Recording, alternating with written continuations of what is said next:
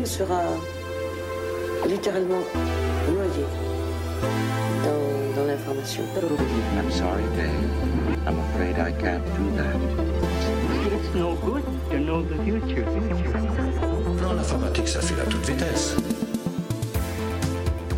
Uzbek et Erika présentent Rétrofutur, le podcast qui explore le futur depuis le passé. Quelque chose qui deviendra un peu inhumain. Qui sera encore plus loin de nous que ce que l'on fait maintenant. Demain est déjà écrit dans les livres, la musique, les films, la peinture, le théâtre. L'art, c'est sûrement le plus grand laboratoire du futur qui soit. Ce laboratoire est alimenté de manière illimitée, puissante, sans conséquence. Il est alimenté par les imaginaires. Tous les mois, on explore les imaginaires passés et présents du futur qui ont habité nos invités. Quelles œuvres figuraient pour eux le monde à venir alors qu'ils étaient petits Quels livres, quels films, quels morceaux leur ont donné envie de devenir ce qu'ils sont aujourd'hui, leur ont peut-être donné confiance en l'avenir ou pas? Salut à toutes et à tous, je suis Lila Megrawa, journaliste chez Uzbek Erika. Je serai votre pilote dans cette odyssée à travers les imaginaires du futur. Mon copilote d'aujourd'hui a comme Musclor, une de ses références, il a une épée magique. Sa plume, qu'elle soit euh, ciné cinématographique, musicale ou humoristique, une plume qui a un peu le prolongement euh, de la puissance de son crâne ancestral. Autrement dit, mon invité est comédien, humoriste, réalisateur, il a été chanteur, il s'est fait massivement connaître avec euh, son premier spectacle, La lesbienne invisible, puis Chaton violent. Il vient de créer un festival, le Festival des Merveilles, dont la première édition euh, euh, à la mi-octobre mettait en lumière des œuvres cinématographiques, documentaires et des performances euh, autour des transidentités intersexes. Il vient aussi de sortir dans les salles Océan, un documentaire qui suit sa transition d'homme trans. C'est drôle, c'est pop, c'est savant, pas chiant, Océan, salut. Salut. Merci d'avoir accepté euh, notre invitation. Alors, en vrac, aujourd'hui, on va voyager. Attention, le voyage est, sera plutôt euh, secoué. Alors, chez vous, on va voyager chez vous. On va évoquer les Rice Cookers, mais aussi Édouard Louis, Janis Joplin, Terminator, Pretty Woman, Orange Mécanique, The L Word et la leçon de piano. Tout un programme.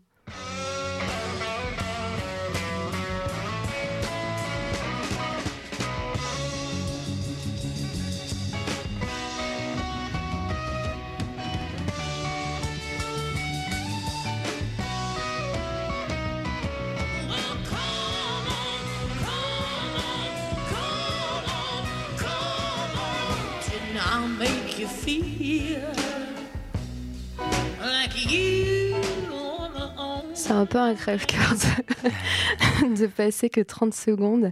Alors, on vient d'écouter un extrait de Peace of My Heart de la grande Janis Joplin. Alors, Peace of My Heart est tiré de l'album euh, Cheap Thrills désolée pour l'accent, euh, paru en 1968. Euh, Jenny Joplin fait alors partie de Big Brother and the Holding Company. Euh, la pochette, je vous invite à aller euh, voir la pochette, elle est assez incroyable. C'est une pochette de Robert Crumb, je crois. En soi, c'est une bande dessinée en une image. On a choisi, nous, cet mais en préparant l'émission, vous me disiez que pour vous, Janis Joplin, c'est un peu celle, sa musique du moins, euh, qui a tout libéré, qui vous a donné envie de créer euh, oui, disons que ça a été vraiment une rencontre euh, artistique marquante. J'avais, je pense, 14-15 ans. je pense aussi que c'est lié au fait que j'étais amoureux de la fille qui me l'a fait découvrir. C'est intéressant de voir qu'on est marqué par des œuvres aussi par les sentiments qu'on peut avoir pour, pour des personnes. Et, et du coup, j'ai complètement, j'ai ouais, je sais pas, j'ai cristallisé, j'ai bloqué complètement sur Janis Joplin. J'ai écouté en boucle, j'avais que cet album. Je pense que ça devait être une cassette à l'époque, tellement je suis vieux. Et, euh, et je l'écoutais vraiment en boucle, en boucle, en boucle, au point de connaître chaque respiration, chaque souffle, chaque note qu'elle faisait. Enfin, vraiment, wow. c'était, c'était vraiment de l'obsession, mais parce que je sentais quelque chose de l'ordre de, ouais, de la puissance, de la liberté et en même temps de la tragédie chez elle. Et euh, j'étais sûrement fascinée aussi par le personnage. Euh, ben voilà, qui, qui, qui, picolait, qui se droguait, qui était bisexuel, et, euh, et que moi à cette époque-là, je commençais, ben j'osais pas encore m'identifier lesbienne, mais clairement ça me, ça me pendait au nez. Et, euh, je pense que du coup c'était une figure très identifiante. En fait, euh, il n'y avait pas tant de lesbiennes connues à mon époque. En fait, moi j'ai Mm. grandi dans un milieu hyper normatif, hyper mainstream, donc euh, il n'y avait pas forcément d'accès à des figures de lesbiennes, euh, voilà. Et du coup euh, tout ça a fait, et puis évidemment ça, voilà, sa, sa puissance de chanteuse, quoi, sa capacité à transmettre de l'émotion, qui fait que, euh, disons que je chantais déjà un peu, j'écrivais déjà un peu, mais je pensais plus que je voulais écrire ou même Mhm. avant ça je voulais faire du théâtre. Enfin, j'ai eu des vocations artistiques très tôt, on va dire euh, vraiment enfant, où je savais que c'était ça que je voulais faire, mais je savais pas exactement sous quelle forme. Et quand j'ai euh, découvert les Joplin, j'ai eu euh, envie de chanter en fait. Donc c'est Ouais. ça qui a, qui a lancé, qui a déclenché, on va dire, mon, mon désir de chanter et d'en faire mon métier. Et puis, ce, qui est assez, ce qui est assez fou dans ce, dans ce morceau, c'est qu'on finit par en oublier qu'à la base, c'est pas, euh, pas un morceau euh, original. En fait, c'est une reprise d'Arma euh, Franklin. Je crois qu'elle a dû sortir genre un an avant. Et en fait, son interprétation est tellement, est tellement puissante. Que c'est devenu un de ses morceaux euh, signature, quoi. Ouais, ouais, complètement. Et bah, de toute façon, même Summertime, sa version de Summertime, elle est, enfin, elle est, elle est très Ouais, on a hésité. à- Elle est magnifique, enfin elle est incroyable quoi. C'est que c'est il y a un, ni- un niveau d'émotion qui quand même qui a été rarement égalé, je pense, euh, en termes d'interprétation, euh, ouais, de chant et de liberté. Après, Mm. quand j'ai découvert Etta James, je me suis rendu compte que quand même elle avait beaucoup pompé Etta James dans sa capacité à interpréter avec ce, ce son un peu euh, blues. euh, Mm. Enfin, mais bon, elle, elle, elle, elle pousse encore plus loin que qu'Etta James dans la liberté. euh, ouais, même des notes qu'elle fait, de sa façon de chanter. Elle invente quelque chose comme. Mm. euh, comme, euh, comme les Stones inventent quelque chose, comme Led Zepp invente quelque chose. Non, mais c'est vrai, c'est des époques euh, comme Hendrix invente euh, vraiment quelque chose aussi. Enfin, c'est c'est fou en fait quand on pense à, à la créativité en fait de cette époque euh, en musique, quoi. Et euh, une de vos autres références, c'est j'ai pas j'ai pas réussi à, à choisir le, morceau. Euh, c'est Eric Satie. Pourquoi? Je me, suis, je me suis dit Satie, Jenny Joplin, on est on est un peu euh, en grand écart là. Ouais, mais en même temps, euh, oui et non, dans le sens où Satie, euh, et moi je, je connaissais pas l'histoire de la musique forcément à l'époque, je dirais pas d'ailleurs que je la connais beaucoup mieux aujourd'hui, mais enfin quand même avec le recul, Satie, il arrive à un moment où il, il déconstruit, où, où il, il joue avec les règles, quoi. C'est-à-dire que quand on, moi j'avais fait, bouffé beaucoup de musique classique, Mm. et mon père jouait de la, de la- du piano tout le temps le dimanche à la maison, il jouait plutôt du bac, et, euh, et puis parfois il improvisait, et moi comme j'étais enfant, je savais pas quand c'était lui ou quand c'était bac, donc non pas que j'ai eu une fascination pour les talents de mon père, mais en tout cas, c'était une approche euh, de quelqu'un qui prend, qui prend un morceau puis qui part ailleurs, quoi, en fait. Mm. Et, euh, et du coup, je pense que Satie, il a, il a fait ça, sauf qu'il en a vraiment fait une œuvre à part entière. C'est-à-dire que ça vient à un moment de la musique où, oui, on, où on, on va chercher d'autres notes, on va chercher à d'autres Mm. endroits, d'autres harmonies. Et du coup, c'est extrêmement jouissif, en fait, parce que on sort du on sort de la norme en fait. Je crois que c'est ça qui me Mhm. plaît. Quand les gens sortent de la norme et je bah, vu ce que je suis devenue ça explique peut-être un peu pourquoi. Donc en fait, le par point les commun par les heures, c'est un peu ça. Donc Joplin euh, et Satie, euh, point commun, on va dire euh, hors norme, euh, et libération. et ils envoient chier les, les règles quoi. Tu vas t'appeler Océan, c'est ça? C'est joli.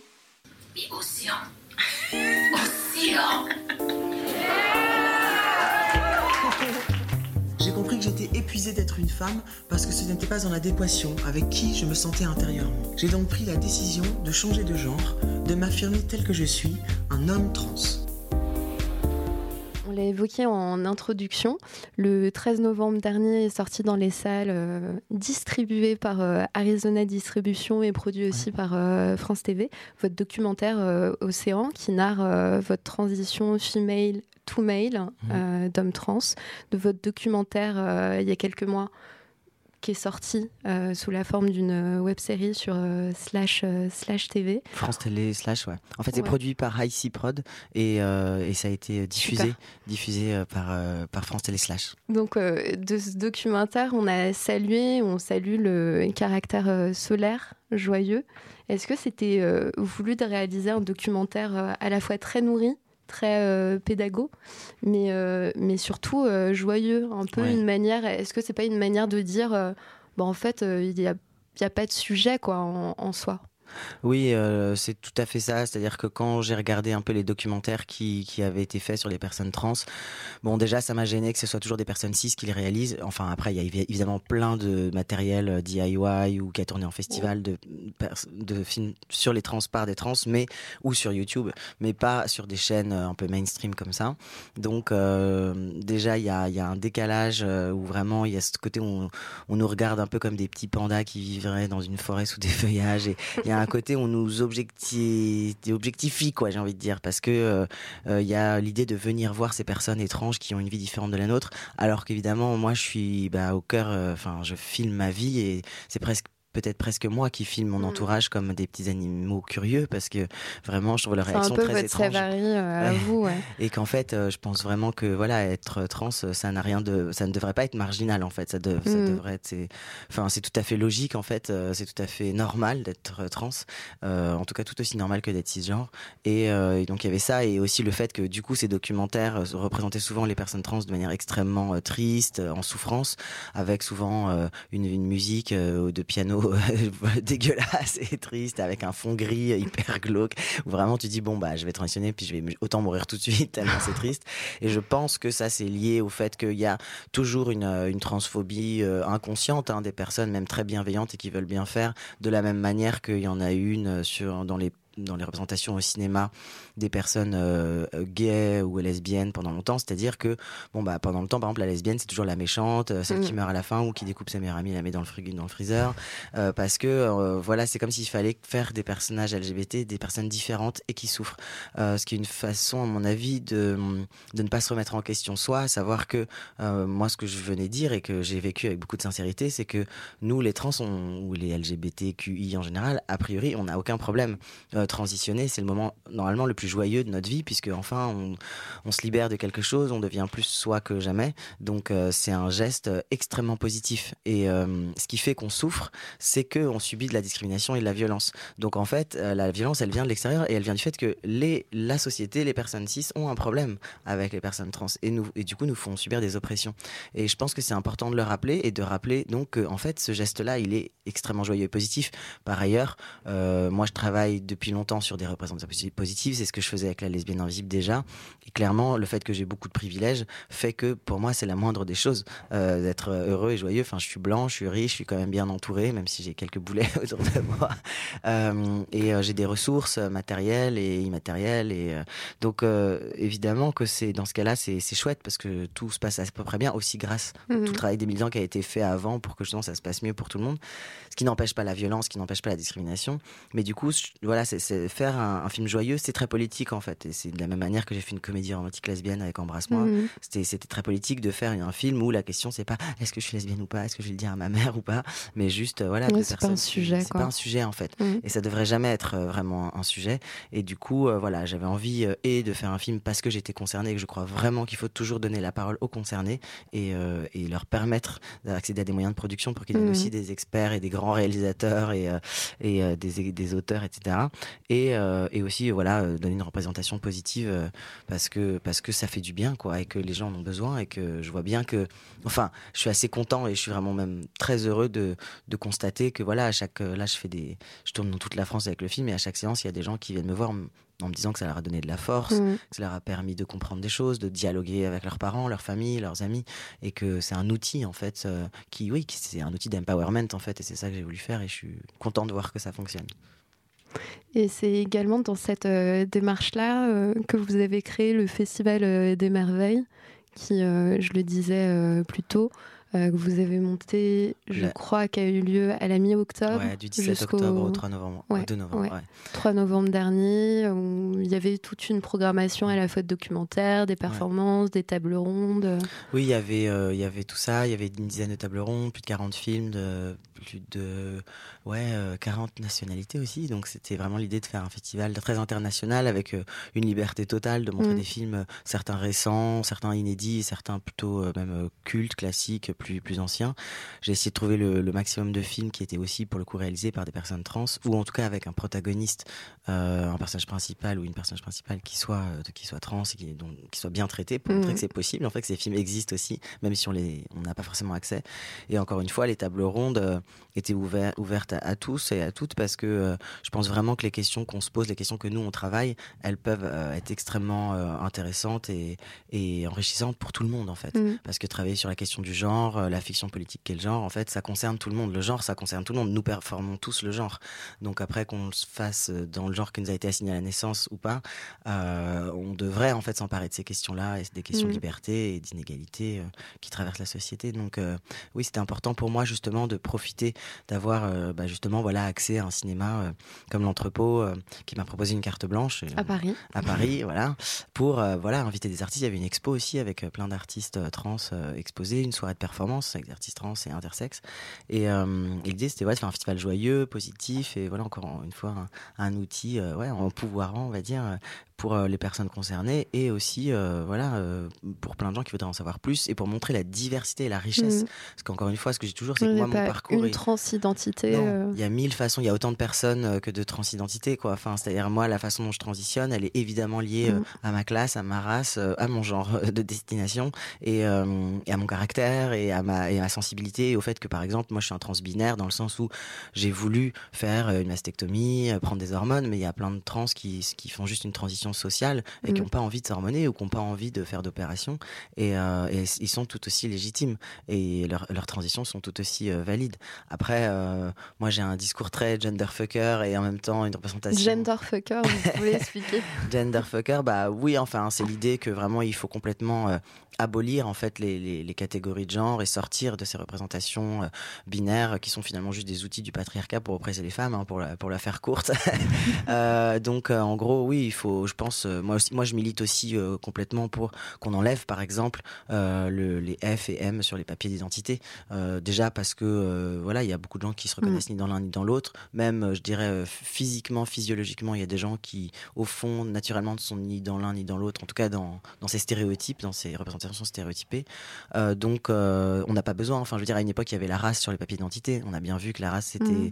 bah, c'était une construction sociale et que et qu'en plus, c'était un outil politique euh, de, de, la nommer comme ça sur des, des, des papiers qui identifient les gens. Bah, je pense que, en fait, mettre le sexe, c'est pareil. C'est juste un moyen de, pression. Donc, on devrait l'enlever. Ce qui n'empêche pas que les gens s'identifient hommes ou femmes, ou ni l'un ni l'autre, ou les deux, ou voilà, et que et qu'on pourrait tout autant se, se définir homme ou femme. Et si on le souhaite être dans des représentations extrêmement euh, stéréotypées de nos, euh, de nos genres, mais euh, en tout cas que ce soit pas quelque chose qui, qui concerne notre état civil.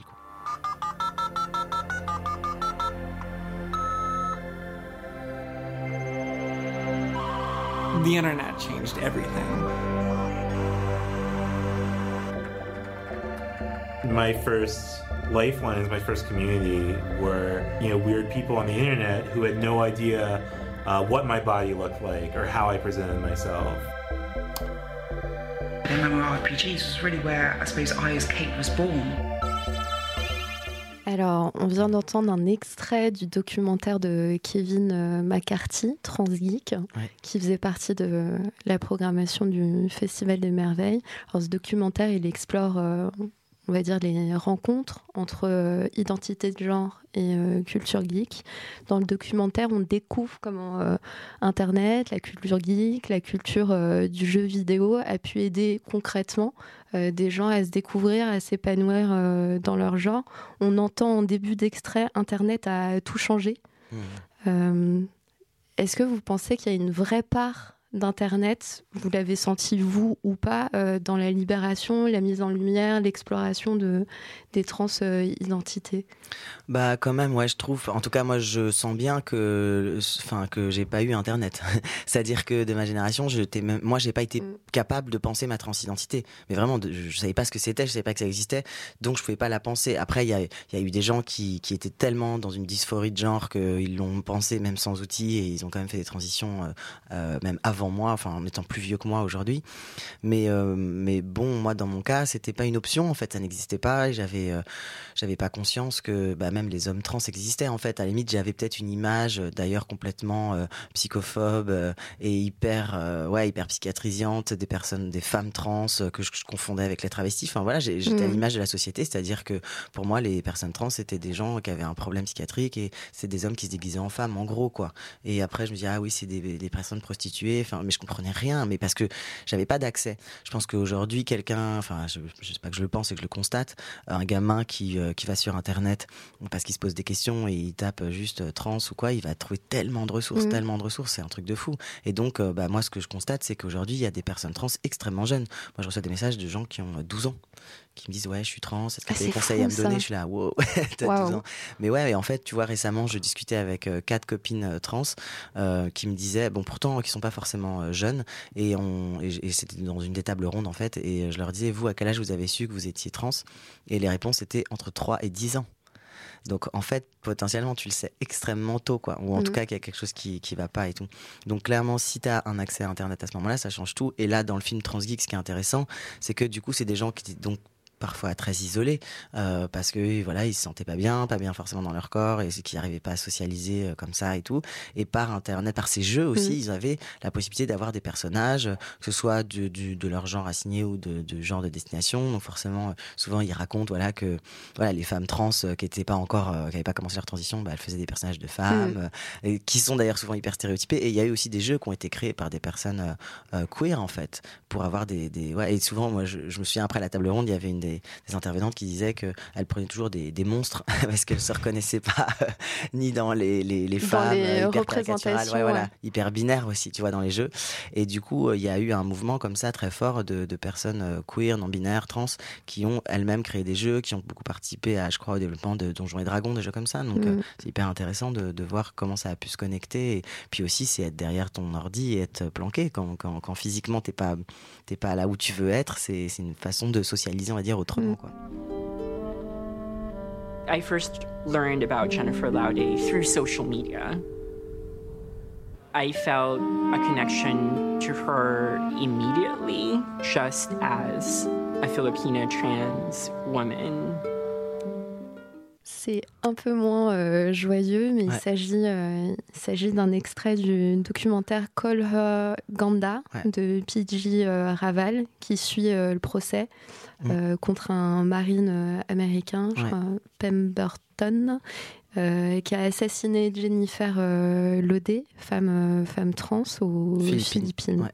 Voilà. Euh, aussi bien dans XY euh, Chelsea de Mhm. Tim euh, Travers Hawkins, dont on a parlé euh, plus tôt dans, dans un autre podcast euh, d'Uzbek.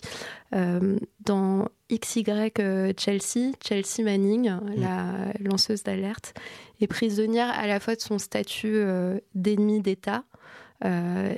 Et également, elle est prisonnière dans le sens où elle n'est pas libre d'être reconnue euh, pour ce qu'elle est, à savoir, euh, une femme dans Call euh, Ganda. Dans les deux cas, on a un peu la sensation que la question du corps euh, devient euh, celle de la politique, Ouais. le, corps, euh, le corps politique. Absolument. C'est pour ça que j'ai- j'aime beaucoup ces films et c'est vrai que Call Her Ganda, c'est franchement mon film préféré de toute la sélection. Tout simplement parce que à partir d'un ce qu'on pourrait considérer comme un fait divers, à savoir une femme trans pauvre philippine assassinée par un, un Marines, un, un militaire américain dans, sur un territoire qui est complètement un terrain de jeu finalement pour ces militaires parce qu'il y a des bases militaires extrêmement grandes aux Philippines Mm. et, euh, et que vraiment bah, c'est ce, que, ce qui est dit au début du film quoi ils viennent ils tuent ils violent ils violent des bébés même enfin c'est genre le niveau de violence et mais vraiment parce que ils sont ils sont en roue libre parce qu'ils sont Mm. pas jugés en fait aux Philippines ils sont jamais jugés donc ils s'en foutent parce qu'au fond ils prennent, ils prennent Ouais, pas de aucun peine militaire n'est euh, condamné voilà, en ils fait. sont jamais condamnés. Et du coup, euh, ça commence avec l'assassinat de ce jeune Marines qui est charmant, très beau, à qui on donnerait le bon Dieu sans confession. Donc les persos sont assez ouf aussi, et euh, et euh, qui donc tue euh, après avoir euh, fait du sexe avec cette, cette travailleuse du sexe, en prétextant que euh, elle lui avait pas dit qu'elle était trans. Ce qui est vraiment l'argument qui revient, qui est le plus courant quand des hommes tuent ou euh, ou euh, frappent des femmes euh, travailleuses du sexe trans. Et euh, à partir de ce fait divers, on arrive à une affaire d'État, c'est-à-dire que euh, il y a une avocate qui va s'emparer avec la mère de cette affaire, qui va vraiment la soutenir, une journaliste aussi, et, et voilà, et le réalisateur est là, ils suivent, enfin c'est hallucinant, le film est vraiment hallucinant, ils suivent tout ce procès qui va être fait, parce que tout d'un coup, on exige que ça, suffit, que, que, enfin, que c'est plus possible et que ce militaire doit être jugé aux Philippines. Donc, et moi, ce qui m'intéresse dans ce film, et, c'est des questions que je travaille puisque je fais un, podcast justement sur le, travail du sexe en ce moment qui sortira en mars, c'est que les, les, questions de travail du sexe et des violences faites au travail du sexe, elles viennent raconter tout, elles viennent tout dire en fait. Je pense qu'il n'y a pas un sujet plus central qu'aujourd'hui que le travail du sexe parce que c'est les, et surtout quand c'est des femmes trans, et quand elles sont précaires, mais ce qui est souvent le cas, hein, parce qu'on fait rarement du travail du sexe euh, quand on est euh, rentier, même si c'est possible, mais bon, c'est moins fréquent.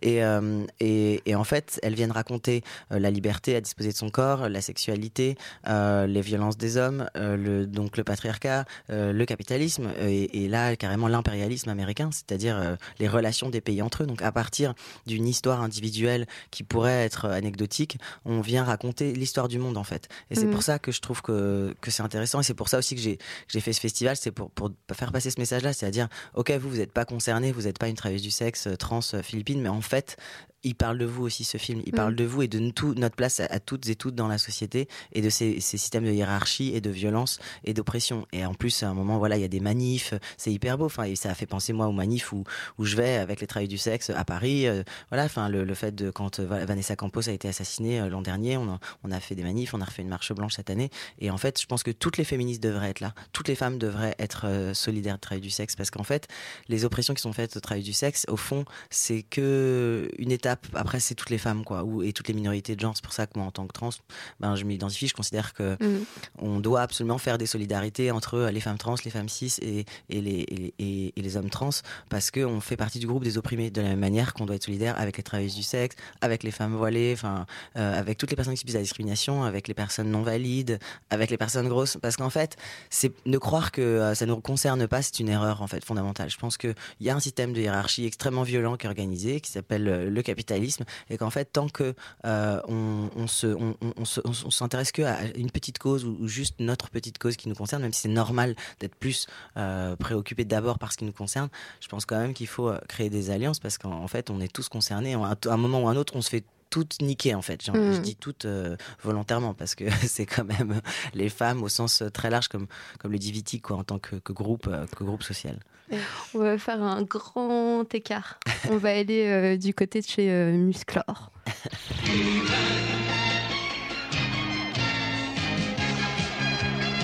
Je suis Adam, prince d'Eternia, défenseur du secret du château des ombres. Lui, c'est Kringer, mon tigre domestique. Mon secret, c'est de posséder une force fabuleuse depuis le jour où j'ai levé mon glaive magique en criant par le pouvoir du crâne ancestral.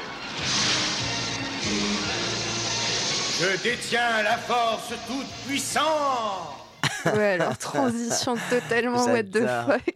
J'adore. On est un peu revenu à l'enfance là, aux références de la génération, votre génération, la mienne, quoi. Mm. Savoir euh, fin des années 70, euh, années 80. Alors Musclor dans les maîtres euh, de l'univers, on vient de l'entendre. Son, son motto, son slogan, c'est par le pouvoir du crâne ancestral, je détiens la force toute puissante. J'adore la force toute puissante. c'est par cette formule que Adam, un prince blond, plutôt faible, devient euh, Musclor, l'homme le plus fort du monde. Alors pourquoi lui? Parce que vous êtes blond, fort et euh, smart c'est Bah écoute, je sais pas. En tout cas, ce qui est sûr, c'est qu'enfant, j'étais très très fascinée par ces personnages qui auraient dû me donner un indicateur quand même sur ma volonté d'avoir des pecs et d'être très fort. Euh, non, mais c'est vrai que je m'identifiais totalement à Musclor. Je trouvais ça vraiment trop cool qu'il ait un tigre, enfin qu'il puisse monter un tigre vert et orange en plus. Donc je me souviens que j'avais eu pour Noël, euh, après avoir vraiment beaucoup demandé, euh, ce, tigre en, plastique, en format jouet. Et j'étais obsédée par ce jouet. Et, euh, et donc, oui, mais c'est intéressant de voir que voilà, les représentations des masculinités aussi, déjà dans les mm. dessins animés, quoi. C'est vraiment. puis avec le truc complètement phallique, quand on, quand on écoute maintenant, c'est vraiment. On avait un fou rire quand en l'écoutant. C'est, il sort son glaive et il est puissant. Là, wow, ok, on va en reparler.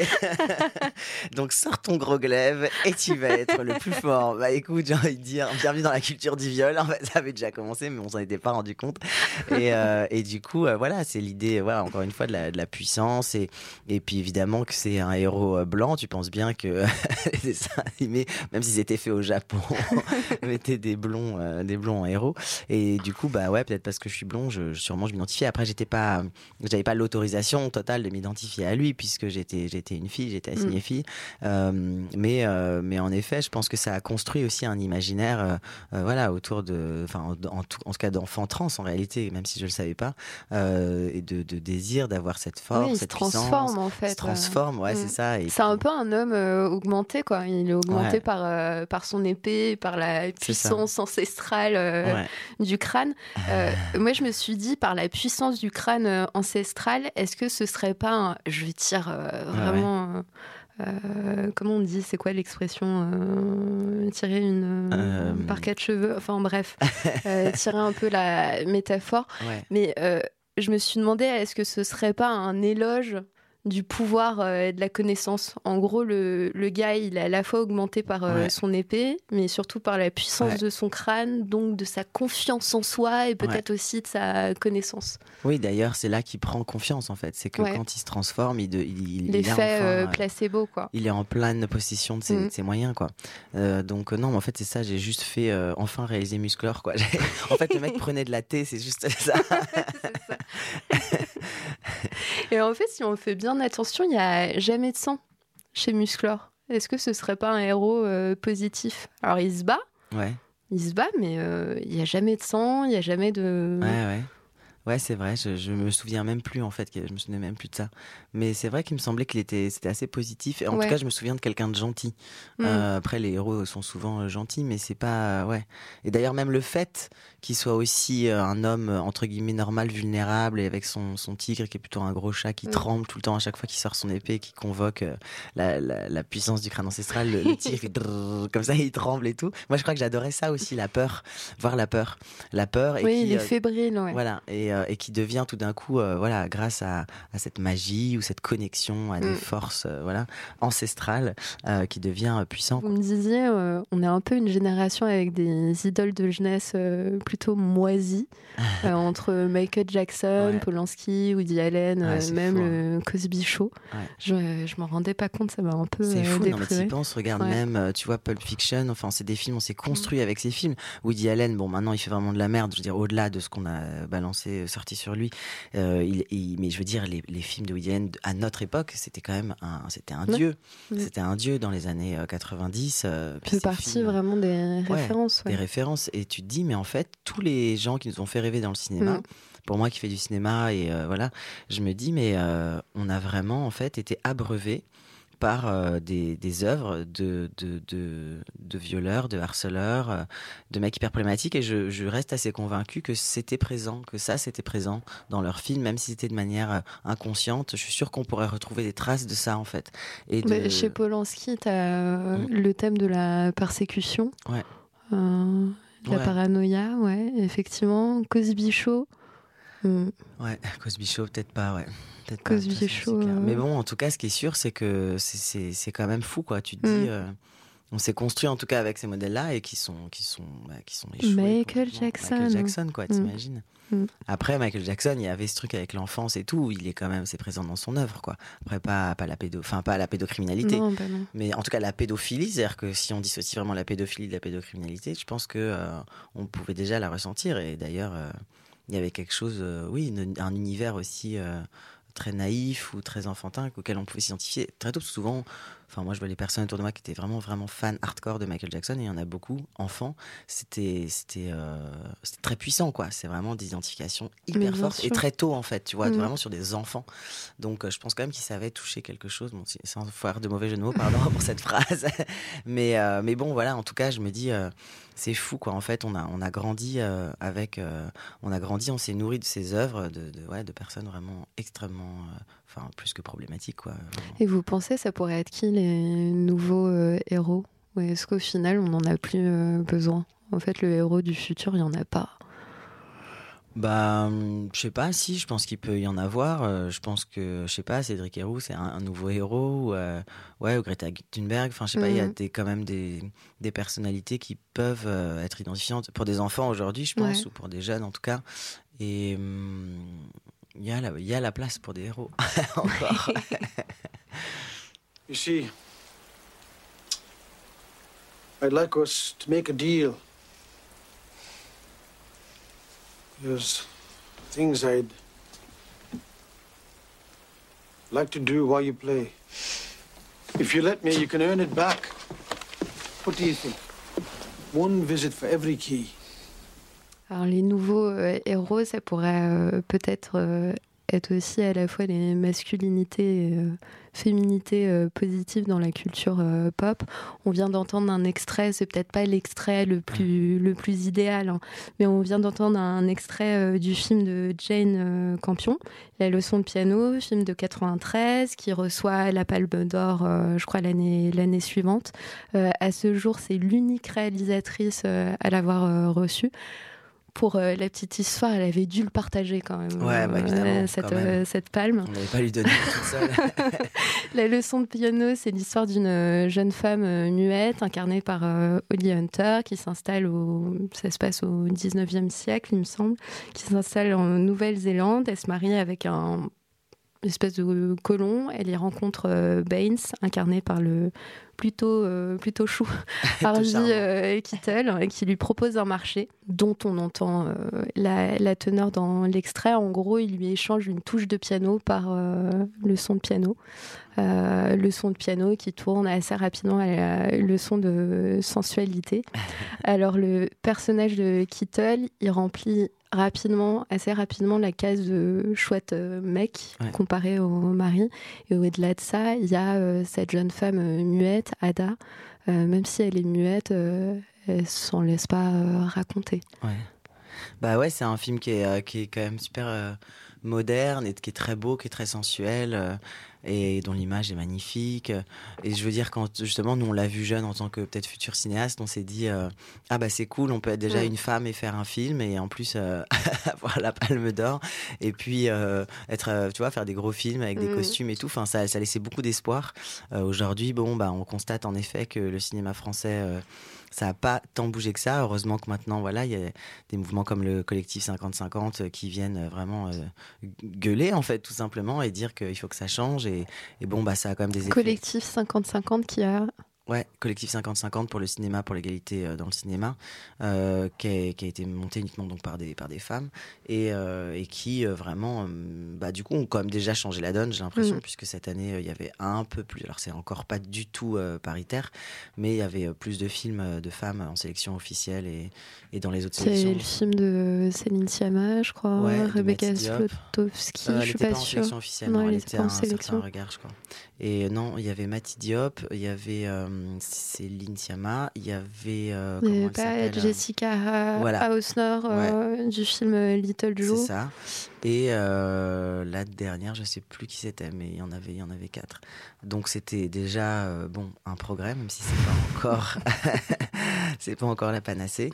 Mais euh, clairement, ouais, c'est vrai qu'on a eu comme ça des lueurs d'espoir avec un film comme celui-là, et puis aussi en effet qui, qui venait présenter des d'autres masculinités, Mhm. quoi.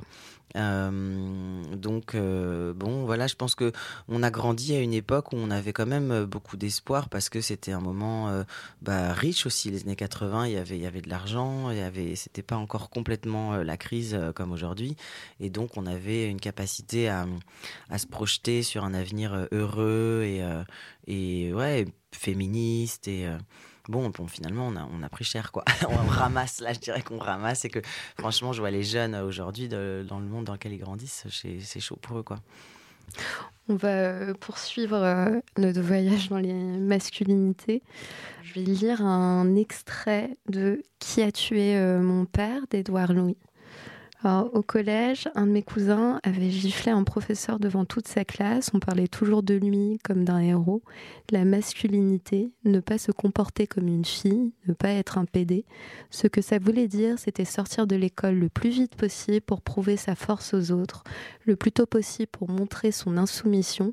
Et donc, c'est ce que j'en déduis, construire sa masculinité, c'était se priver d'une autre vie, d'un autre futur, d'un autre destin social que les études auraient pu permettre. La masculinité t'a condamné à la pauvreté, à l'absence d'argent, haine de l'homosexualité égale pauvreté. Dans euh, cet extrait, on a un peu euh, la sensation euh, que ça évoque une espèce de dictat d'une masculinité qui condamnerait à l'inégalité, en fait. Mm. Pourquoi vous avez choisi cette, cet essai? Bah parce que comme euh, comme on le dit souvent dans les mouvements féministes, l'intime est politique et que je, bah là Édouard Louis l'a tout à fait parfaitement illustré. Ça rejoint ce que je disais sur euh, Ganda, c'est-à-dire à partir d'une histoire intime et individuelle, on raconte toute la société. J'aime beaucoup la façon dont le livre est construit parce que euh, au début on se dit bon ok il parle de son père, de sa de sa jeunesse. Euh, c'est c'est alors oui c'est de la sociologie mais c'est aussi entre guillemets anecdotique Mm. dans le sens où c'est juste son parcours et finalement à la fin ça, ça prend vraiment une, une une, très grande puissance en fait quand il explique euh, quelles lois euh, finalement, enfin quand il rattache vraiment euh, euh des, des, décisions voilà de, au niveau de l'État et que comment ces lois ont impacté directement son père et le corps de son père. Non, en fait, il fait l'histoire l'histoire ouais. du corps de son ouais. père à partir de l'histoire politique française. Et du coup, et ça c'est extrêmement juste en fait. C'est ça que je pense que les endroits, les personnes qui sont aux endroits de pouvoir ne, ne mesurent pas. C'est à quel point les décisions qu'ils prennent impactent directement la vie des gens, le corps des gens, mm. euh, et en particulier les corps prolétaires. Donc, euh, je, et c'est tellement bien, simplement écrit, et c'est tellement clair. Je veux dire, c'est tu lis le livre, tu peux plus te, te tu peux pas dire que les lois c'est oh la politique ça nous concerne pas quoi. C'est c'est c'est une invitation je trouve aussi à prendre ses responsabilités, mmh. à s'engager dans la politique parce que non les, les lois elles, elles vont elles vont elles vont t'atteindre toi dans ta chair en fait. Et même si t'es pas prolétaire en fait c'est ben, tu vois, genre même pour les, les classes moyennes aujourd'hui, Mm. mmh. tous les, les gens qui sont un peu, qu'on appelle les bobos, qui sont un peu en errance. Alors il y en a, qui, ça veut pas dire grand-chose, les bobos, moi je Donc vous ce avez terme. parlé dans votre spectacle euh, Chaton violent Ouais, d'ailleurs. moi je parlais d'une catégorie spécifique parce que j'aime pas du tout le terme de bobo qui veut rien dire et qui est juste une façon de désigner des gens. C'est quoi? C'était les 3B Les ouais, bon, les bon blanc bobo. Non, mais parce que pareil, c'était important de parler de la blanchité pour moi dans, dans mon Mhm. spectacle et qu'on ne nomme jamais en fait, dont on parle jamais. Et, euh, et, et bon, je parlais vraiment du, de la gauche, on va dire de cette gauche euh, qu'on appelle la gauche caviar, euh, mainstream, qui se dit bien sous tout rapport, antiraciste et tu vois, et qui, a- et qui a, qui a aucun problème avec les homos. Et tu vois, et en fait, qui reproduisent quand même des systèmes d'élite et, et de privilèges et qui, Mhm. qui- sans pouvoir les penser en plus. Et en se disant que bien sûr, ils ont aucun souci avec les musulmans, mais quand même, ça serait bien qu'ils se désolidarisent euh, quand il y a des attentats, tu vois. Donc, euh, donc oui, j'ai j'ai envie de parler de ça. Et c'est vrai que on- je trouve ça intéressant, les, les œuvres comme ça qui, qui partent de quelque chose de très simple, comme une histoire euh, personnelle, et qui va ouvrir sur, euh, bah, sur le monde, ou sur en tout cas le pays dans lequel on vit, et sur. Euh, Enfin, qui va raconter les, ouais, les, ces systèmes de, de, de domination. Et en fait, on s'en rend compte là. Je trouve que le mouvement MeToo, c'est un peu ça. Et là, ce qui se passe en ce moment, c'est vraiment intéressant. C'est-à-dire qu'on se rend compte quoi, que nos histoires individuelles qu'on pensait euh, peut-être anecdotiques, de harcèlement, de violences sexuelles, de mecs qui nous ont euh, tripoté quand on avait 12 ans, mais en fait, euh, elles font système. Mm. Elles font système et donc elles doivent absolument être dites parce que bah, parce que c'est plus possible en fait et que c'est des violences et que c'est nous qui prenons cette charge mentale après toute notre vie à faire 15 ans d'analyse pour nous en remettre alors que ben, les mecs ça va en fait tu vois. Euh, enfin les, les mecs les violeurs en tout cas les harceleurs euh, et malheureusement ils sont euh, beaucoup plus nombreux que que ce qu'ils voudraient bien admettre en réalité. Donc voilà c'est juste un livre que, que j'aime beaucoup parce qu'il est il est extrêmement clair il est extrêmement simple mais dans le bon sens du terme. Et, euh, et il vient dire l'histoire de la France quoi et l'histoire de ces violences de classe euh, et de, de genre aussi. C'est-à-dire que enfin je pense vraiment que la on peut pas dissocier la question des masculinités du donc du patriarcat et du capitalisme c'est la même chose en fait Mm. donc en fait ces hommes euh, masculins à tout prix euh, virils à tout prix euh, ben c'est ça qui construit euh, qui construit le patriarcat qui va finalement après exclure toutes les marges toutes les marges c'est ça que je, ça que je veux dire c'est que c'est pas juste des mecs qui sont des bourrins ou quoi c'est après comment la société s'organise et qui fait qu'elle est hiérarchisée avec en haut de la chaîne alimentaire les hommes cis blancs Mhm. riches et ensuite euh, bah, tous les gens qui sont pas dans cette dans cette norme là ou qui sont pas voilà le mâle ou la femelle alpha et qui ont des corps différents, qui ont des ressources différentes, qui sont plus vulnérables, ils vont ils vont être complètement, ils vont subir des violences et, et donc oui, parler des masculinités, c'est important. Parler de la masculinité, c'est important parce que ça, ça va ça va ouvrir sur tous les autres sujets en fait. Alors on est en plein dedans dans le prochain extrait, prochain film.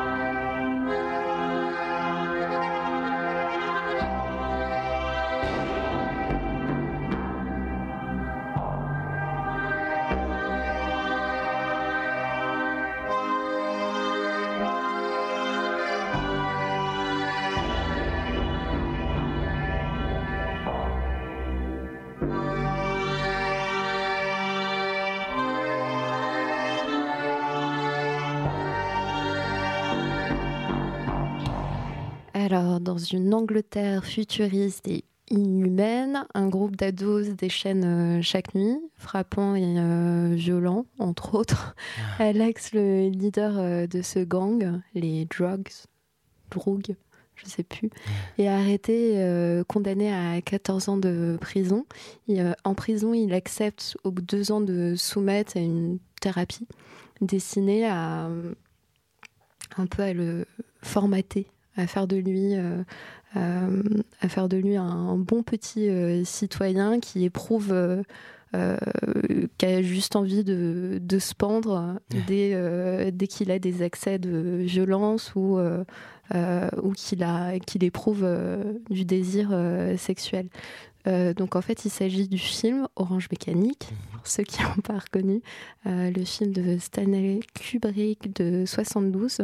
Alors là, on a un peu l'impression, même combat euh, qu'Edouard Louis, la violence est le fruit euh, des inégalités qui ne cessent de se euh, creuser. Vous pensez qu'Orange Mécanique, c'est notre, c'est notre futur? Ben, est-ce que ce serait, serait pas notre présent? Plutôt Non, non. non, mais après c'est vrai que c'est important de distinguer les de, de distinguer les violences. C'est-à-dire que euh, y compris des violences euh, masculines ou masculinistes. Euh, c'est intéressant de voir. Il faut toujours en fait resituer la place de la personne dans la société. C'est-à-dire qu'il y a des violences qui sont des violences de défensives et euh, comme là, on peut le voir avec les gilets jaunes, finalement, c'est des violences défensives, c'est-à-dire que c'est des gens qui subissent des oppressions, mmh. qui sont à bout et qui vont du coup, euh, ouais, ils vont péter un câble et ils vont, ils vont péter des trucs, mais en vrai, leur vie, elle est déjà pétée. Enfin, mmh. hein, je veux dire, euh, c'est normal qu'ils, enfin, cette violence-là, où je veux dire, où les, je sais pas, je vois le. En fait, c'est une réponse. Ouais. C'est une réponse, quoi. Ou même là, les, les attentats qu'on a pu subir, c'est, terrible à dire et c'est complexe. Et je veux pas faire de simplification outrancière, mais c'est quand même un moment des, des, des, des gens qui sont tellement depuis trois générations abandonnées, laissées à l'abandon euh, culturellement, euh, géographiquement, euh, économiquement, que y a, on fabrique des monstres en fait. C'est-à-dire que c'est nous qui fabriquons ces monstres. Donc c'est pas la même chose que la violence qui vient de, du pouvoir, de l'endroit du pouvoir. et du coup je, le dis parce que c'est quand même toujours la. Il faut pas mélanger en fait toutes les violences. Je pense qu'il faut vraiment toujours distinguer euh, d'où ça vient. D'ailleurs, mm. de manière générale, il faut il faut toujours se rappeler d'où on parle, de quel point de vue et, euh, et comment et de jamais mettre tout au même niveau. C'est-à-dire euh, voilà, non, il n'y a pas de racisme anti-blanc, il n'y a pas de racisme anti-blanc parce que, euh, bah, en fait, le système d'oppression, euh, il est euh, des blancs sur les sur les groupes, enfin les personnes racisées, et c'est historique, et ça, c'est des oppressions qui durent depuis plusieurs siècles et qui sont construites dans le temps et qui, ont voilà, qui sont passées par plein de formes de de violence, d'appropriation des corps, des territoires, etc. Donc oui, bien sûr, une personne racisée peut être raciste envers les blancs entre guillemets et dire ouais les blancs c'est tous des connards, je sais pas quoi, mais c'est pas quelqu'un qui a un endroit de pouvoir donc, mm. euh, en fait, Enfin, c'est comme quand nous on nous dit tu fais de l'hétérophobie ou euh, tu vois ou t'es euh, anti-mec. Non, mais en fait arrêtez. En fait, on n'a pas les on n'a pas les moyens de production, on n'a pas le pouvoir en fait de, de, de vous de vous oppresser, de vous mm. discriminer. C'est pas vrai. ni les minorités, ni les femmes. Donc c'est important quand même de. Enfin voilà, je voulais juste préciser ça, de toujours se questionner sur de d'où surgit la violence. Et c'est un thème qui est très intéressant. C'est, mm. enfin, je pense que c'est un thème qu'il faut absolument, euh, il faut s'en emparer, il faut le travailler. Et mais et c'est sans. Et quand je dis ça, c'est pas pour excuser des formes de violence ou des, des actes, euh, voilà. Non, mais c'est une manière de d'alerter en fait. Ouais, et de toujours comprendre d'où ça vient, quoi. et, et donc de pouvoir la, la penser, euh, la penser aussi dans un contexte. Oh? And what's so stinking about it? It's a stinky world because there's no law and order anymore. It's a stinky world because it lets the young get onto the old, you done. Oh, it's no order for an old man any longer. What sort of a world is it at all? Men on the moon and men spinning around the earth, and there's not no attention paid to earthly. Et là, c'est une scène, euh, il ne s'agit pas d'une euh, poilade, hein, euh, c'est la toute première, euh, toute première scène où le gang d'Alex se retrouve face à un vieux SDF qui grogne contre un monde où les jeunes ont pris le pouvoir, sont violents envers les vieux, un monde qui va sur la lune, qui va contre l'ordre. Est-ce que là, là aussi, même, euh, même question, est-ce que ça aussi, euh, jeune versus vieux, est-ce que vous, avez l'impression qu'aujourd'hui, il y a une espèce de fossé euh, qui se creuse? Ah bah oui, ça c'est sûr que. hum, Après, je sais pas, est-ce qu'il n'y a pas toujours eu ce, fossé-là? En tout cas, euh, moi je vois surtout la violence des vieux sur les jeunes en ce moment. C'est plutôt cette violence-là, quand je dirais, quand on parle Des de violence. de- de- non, mais de la violence du pouvoir, quoi. Ouais. La violence du pouvoir, c'est quand même des personnes. euh, Enfin bon, on dit ça, on a un président qui est jeune et bon. C'est pas. c'est ça. Après, c'est quoi Ouais, être mais jeune si on quoi? regarde, euh, si on regarde la, la course à la présidentielle euh, américaine, je crois que la moyenne c'est 70 ans. Ouais, c'est ça. Et en fait, en France, en plus, on fait pas vraiment confiance aux jeunes. On les, on les décrédibilise tout le temps. C'est c'est intéressant d'ailleurs de voir là sur la, la tournée le nombre de jeunes qui me disent ben moi, euh, je, je raconte, euh, euh, je- j'explique à ma famille que je pense que je suis trans et ils m'écoutent pas et ils me disent mais non, mais tu fais une crise d'identité. Et enfin, franchement, je leur dis toujours, mais vous savez quoi? Vos parents, expliquez-leur que tout le monde fait une crise, entre guillemets, d'identité, si, on veut appeler ça comme ça, à l'adolescence.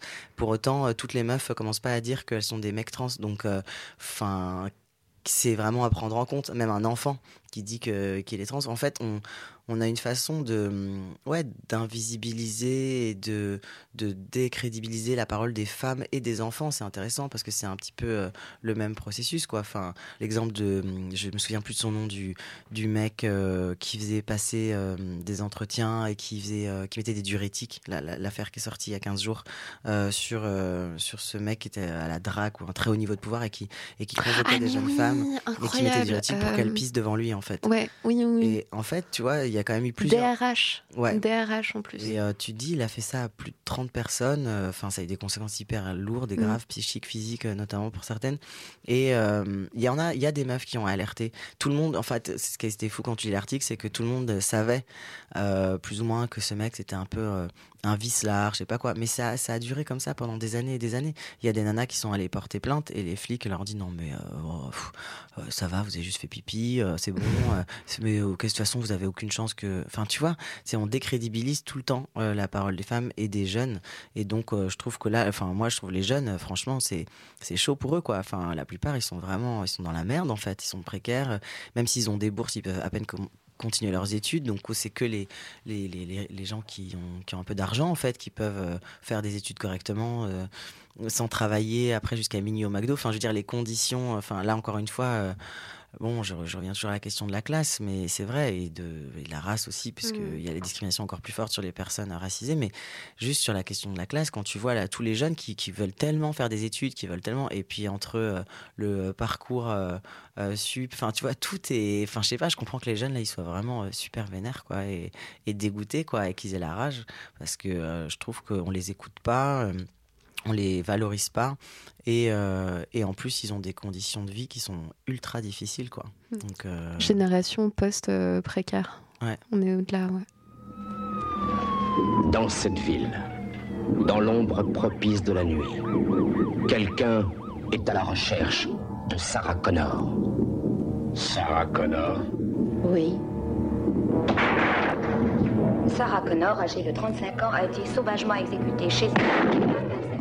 T'es morte, chérie Alors, un Terminator robot d'aspect humain est envoyé d'un futur où sa race livre aux hommes une guerre sans merci. Sa mission, trouver et éliminer Sarah Connor avant qu'elle ne donne naissance à John, appelé à devenir le chef de la résistance. Alors, pourquoi avoir choisi Océan euh, Terminator, le film de James euh, Cameron? Bah parce qu'en fait là euh, l'armée ils sont en train de faire des vraiment des robots euh, des robots tueurs en fait c'est un vrai programme qui est en train de enfin c'est en train d'arriver en fait donc c'était je pense pour le coup parce que vous me demandiez des, des films Ouais, du bah passé oui. qui euh, représentaient qui avaient bien perçu Oui, le qui futur parle euh, du présent, ouais. Ouais, et en fait, euh, ben voilà, c'est exactement ce qui est en train d'avoir lieu et c'est euh, assez terrifiant, quoi. C'est-à-dire que là, on arrive vraiment euh, dans un monde, euh, voilà, on va avoir des, euh, des robots armés qui vont parfois remplacer la police. Enfin, c'est encore, ça ressemble encore, encore un peu à de la science-fiction, mais c'est extrêmement réel. Et euh, bah, c'est très inquiétant, quoi. Mm. Enfin, quand déjà, quand on voit les flics, comment ils se comportent là en ce moment. Remarque, je me dis, en ce moment, vu les flics, peut-être faudrait mieux d'avoir des robots qui Ouais, moins, moins. ils sont programmés, ils ont une éthique, quoi, Ouais, a peut-être priori. qu'ils auront une éthique. Ils seront peut-être plus justes. Là, euh, franchement, en ce moment, je, ouais, c'est vrai que ça donne presque envie d'avoir les robots armés. Ça peut pas être pire que ce qui se passe euh, en termes de violence policière. Euh, non, mais bon, voilà, ça fait quand même un peu peur. Et donc, Terminator, c'est euh, c'est assez marrant, quoi, parce que c'est un film presque, ouais, qui est visionnaire en réalité, quoi. Et qui sort à la fois du, euh, de l'espèce de sujet récurrent de la domination de l'intelligence euh, artificielle sur, euh, Mm. sur les hommes. Ça prend, ça prend une, autre, une autre forme, là. Ouais. Euh, et à la fois dans Terminator, on revient un peu à un sujet euh, fil rouge.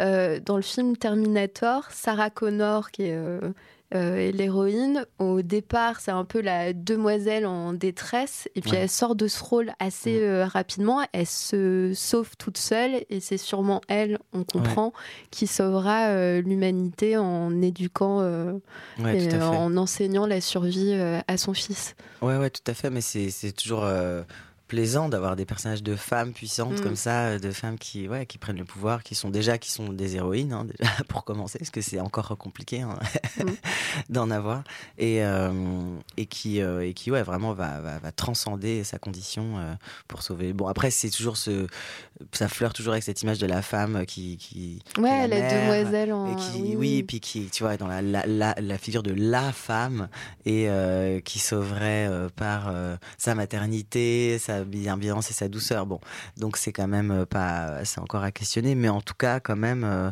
qui à un moment. Ouais, euh, bah alors c'est celle qui euh, survit à la fin. ouais, hein. ouais, Elle survit, euh, on Ouais. la voit. euh, ouais, ouais, complètement. celle qui finit par tuer euh, Terminator, quoi. Ouais, de toute façon, c'est toujours les femmes hein, à la fin qui survivent. Elles sont plus fortes, hein, faut pas rêver. Alors une autre euh, héroïne euh, qui se laisse pas faire. You all right? I'm fine. Fine. Oh, that's good. Seven fines since we left the match. Could I have another word, please? Asshole. There's a word. I think I like fine better. You know what? Just tell me one thing. Why did you make me get all dressed up? Well, for one thing, the clothing was appropriate. No.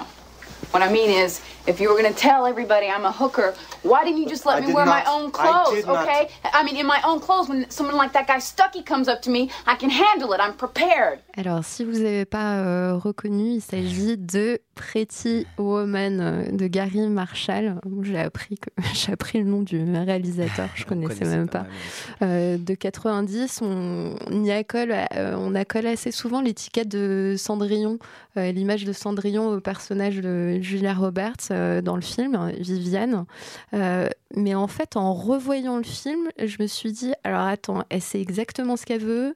Moi, ça m'a fait l'effet d'un film d'apprentissage euh, d'une meuf, Mm. dont finalement, Richard Gere et le faire valoir. Dans le film, on s'en fiche de Richard Gere.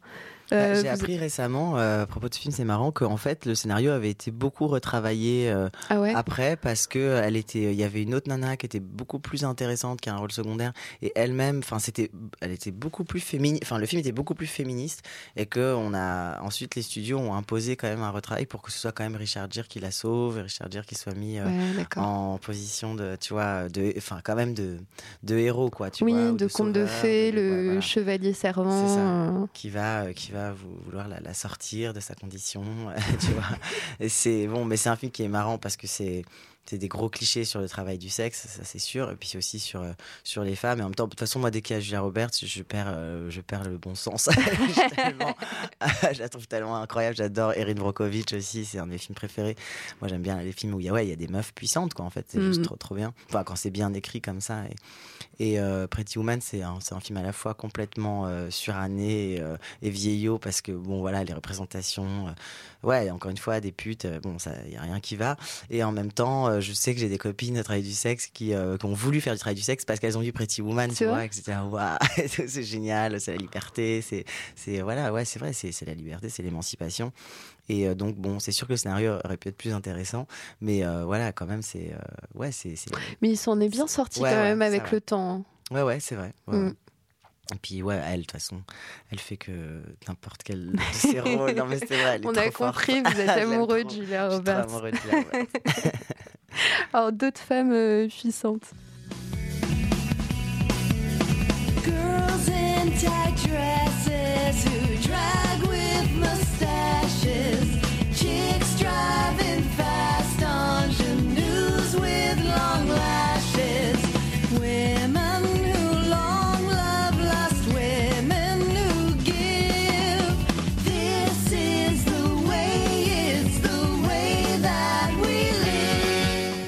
j'ai un peu du mal avec le générique, mais il s'agit du générique. euh, donc, le morceau, c'est euh, du groupe euh, Betty, générique de la série euh, The L Word, d'Aileen Shaken. Shaken, je sais pas comment on prononce. Série qui débute en 2004, qui met en scène la vie super glamour de femmes euh, lesbiennes, bi. Après, c'est vraiment survolé, mais euh, également d'un homme trans Ouais. à Los Angeles. À l'époque, c'était euh, vraiment une série euh, révolutionnaire. Moi, en le disant ça dans vos références, ça m'a fait rigoler, mais je suis d'accord quand je vous ai posé la question figurer le monde, quelle œuvre pourrait figurer le monde tel qu'il devrait euh, être Mm. Vous avez choisi euh, The L Word. Oui, c'était un peu une blague, mais c'est vrai que j'aimais bien. Parce que c'est vrai quand, quand tu as grandi euh, lesbienne et que tu as eu très peu de représentations, ou encore une fois, des représentations très négatives, Mm. euh, toujours de, de, de folles furieuses ou de meufs très en souffrance, ou ouais, voilà, c'est souvent, euh, en gros, soit l'un soit l'autre, que c'est des psychopathes, euh, soit des méchantes, euh, soit des, des victimes. Et puis quand c'est un mec qui a réalisé le film, en général, à la fin, elle, retourne avec son copain. En fait, si c'est une lesbienne qui a fait le film, elle finit Ouais, dans c'est une, dans une petite roulotte avec sa meuf et un chien qui, re- qui ressuscite. Bon, ce qui est ça même du kitsch. soit soit elle, elle tue plein de gens, quoi. Ou elle-même. Et euh, du coup, c'est vrai, quand Elward est arrivé, c'était assez euh, fou parce que tout d'un coup, c'était euh, ces personnages de meufs super belles. Bon, malheureusement, euh, 99% sont hétéros des actrices. Et ça se sent un peu quand même. Mais franchement, c'était juste, voilà. Ça revient d'ailleurs en décembre. blâme. Et là, ça revient, donc on est super excités. Enfin, c'est quand même, voilà. Moi, j'ai pas regardé toutes les saisons. J'avoue qu'à un moment, j'ai décroché. moi, mais je, je trouve que les moi, deux je les ai premières, toutes, euh, toutes vues. ah ouais, hein. Euh, Je crois que j'ai dû regarder euh, pff, quatre ou cinq fois. Ah ouais. Fait non, mais ça a vraiment marqué. euh, ouais. ouais, c'est c'est génial. Et je me dis, ben, vraiment, pour, euh, encore une fois, pour les gens un peu plus jeunes, euh, les filles lesbiennes plus jeunes, de grandir avec euh, Elward, c'est quand, même, euh, c'est quand même cool, quoi. Parce que Mhm. Tu peux tu peux t'identifier, tu vois. Justement, il y a plein de personnages différents. Il y a un peu tous les types, entre guillemets, pas tous, mais pas mal Mhm. de types de lesbiennes, même si il manque quand même des butch butch, quoi. Tu vois, on peut pas dire que Shane, ce soit, c'est plus un personnage androgyne, mais c'est pas une butch, euh, tu vois, avec, euh, avec euh, le, le rasé sur le côté, une banane et qui fait du 44. Et ça aurait été cool, en fait, tu vois, d'avoir une butch comme ça, vraiment un peu. Ouais, plus d'androgyne euh, Ouais, qu'autre chose. oui, ouais. Mm. après, voilà, c'est une série, donc forcément, tout le monde est, beau, tout le monde est belle, tout le monde a des piscines et ne fout rien de la journée à part boire des cafés latte macchiato. et moi, j'ai fait tout un sketch dans mon spectacle Lesbienne Invisible sur, sur The L Word, et- mais il y a une grande tendresse quoi, pour cette série. et Je trouve ça trop cool que ça revienne et de les voir euh, réapparaître. Et c'est vrai que voilà, c'était plutôt en question de, en- sur une question de représentation. C'est, s'il y avait eu plus d'œuvres, s'il y avait plus Mm. d'œuvres qui représentaient des personnages, euh, ouais, encore une fois, toutes les marges en fait. quoi. Euh, là encore aujourd'hui, je veux dire, moi je connais pas une seule œuvre euh, où il y a par exemple une personne intersexe. Euh, je sais pas, dans la fiction française, je sais pas si vous avez vu beaucoup d'œuvres avec des personnages handicapés. Bon, à part euh, Intouchable, mais on peut pas dire que c'est une grande réussite. Euh, Enfin, vois. Doro Yedos, peut-être Ouais, mais bon. Ouais, ouais. Doro Yedos. Ouais. mais bon, encore une fois, la façon dont c'est traité, je pense, euh, je suis pas sûr que ça plaise vraiment aux personnes concernées, quoi. Mm. Et, euh, et encore, euh, les personnages euh, trans, il y en a quasiment pas. Bon, ça commence un petit peu. Euh, Enfin voilà quoi, c'est de manière générale, c'est encore très poussif et euh, et donc euh, et Hellward c'est une série américaine, hein, je précise. Aujourd'hui il y a des séries avec des personnes trans dans des genres comment la série là de produite par Drake, oui Euphoria, Euphoria. Euphoria, pardon, la série euh, avec euh, il y a une donc une, une jeune femme trans qui est une des héroïnes. Enfin, c'est pas l'héroïne principale, mais c'est le second rôle euh, le plus important. Et c'est trop cool parce que c'est on parle finalement très peu de ça. Enfin, c'est acquis, ouais, ok, elle est trans, mais c'est jamais un sujet. Enfin voilà, Mm. il lui arrive d'autres histoires. Ou dans The OA, il y a un jeune garçon trans aussi et c'est cool. Mais euh, et j'ai vu une autre série il y a pas longtemps, je sais plus ce que c'était, qui était pas de grande qualité, mais il y avait une meuf en fauteuil qui était très lourdement handicapée et c'était jamais la question. Enfin, c'était juste son son rôle, c'est que c'était une des têtes pensantes de la de la boîte. Mm. Je me souviens plus de cette, ce qu'elle était sa série, J'étais hyper étonné et je trouvais ça vraiment trop cool. Bon, euh, en France, on n'en est vraiment pas là, quoi. Donc, euh, et je pense que les questions de représentation, elles sont importantes aussi, quoi, parce que c'est important de pouvoir s'identifier. euh. Donc, ouais, The L Word, quand même, même si c'est un peu nimp, on aime bien. Et alors, et enfin, pourquoi le rice cooker hein, comme signe, signe des soirs? C'est une bénédiction, le rice cooker Ouais, c'est quand même, c'est vraiment beau. Enfin, je sais pas, tu vois, ce riz qui est parfaitement cuit sans que tu aies à t'en occuper. Et je sais pas, l'objet, il est, tu vois, je sais pas, moi je suis, je suis maniaque, tu vois, des Mm. objets, des lignes. Et je trouve vraiment les. D'ailleurs, j'ai pas, j'ai pas de rice cooker parce que je le fais, moi je sais le faire comme ça dans, ma- dans ma casserole. Mais peut-être on va lancer une cagnotte chez lui avec mes fans pour qu'on m'offre un rice cooker. Acheter un rice cooker à Océan. Je trouve ça vraiment cool. Le rice cooker, euh, signe, signe d'espoir, je crois que ce sera le mot de la fin. Alors, notre odyssée dans le passé pour mieux comprendre le futur euh, touche à sa fin. J'espère que ce périple vous aura mis en fringale euh, culturelle. Merci mille fois Océan euh, pour le voyage. Je rappelle, on peut découvrir votre documentaire Océan dans les salles depuis le 13 novembre. Vous êtes en tournée dans toute la France. Ouais. Euh, et jusqu'au, euh, il me semble, à partir du 27 novembre, on pourra euh, retrouver le documentaire pour les Parisiens au MK2 Beaubourg. Merci à l'excellente Romane Munier, taulière des podcasts chez Uzbek Erika, qui veille toujours au grain. Merci à Jérôme Laperruque et Wilfried Paris le générique. Au mois prochain pour une nouvelle exploration culturelle du futur. En attendant, vous pouvez écouter nos autres podcasts grâce à notre partenaire Ocha. Ciao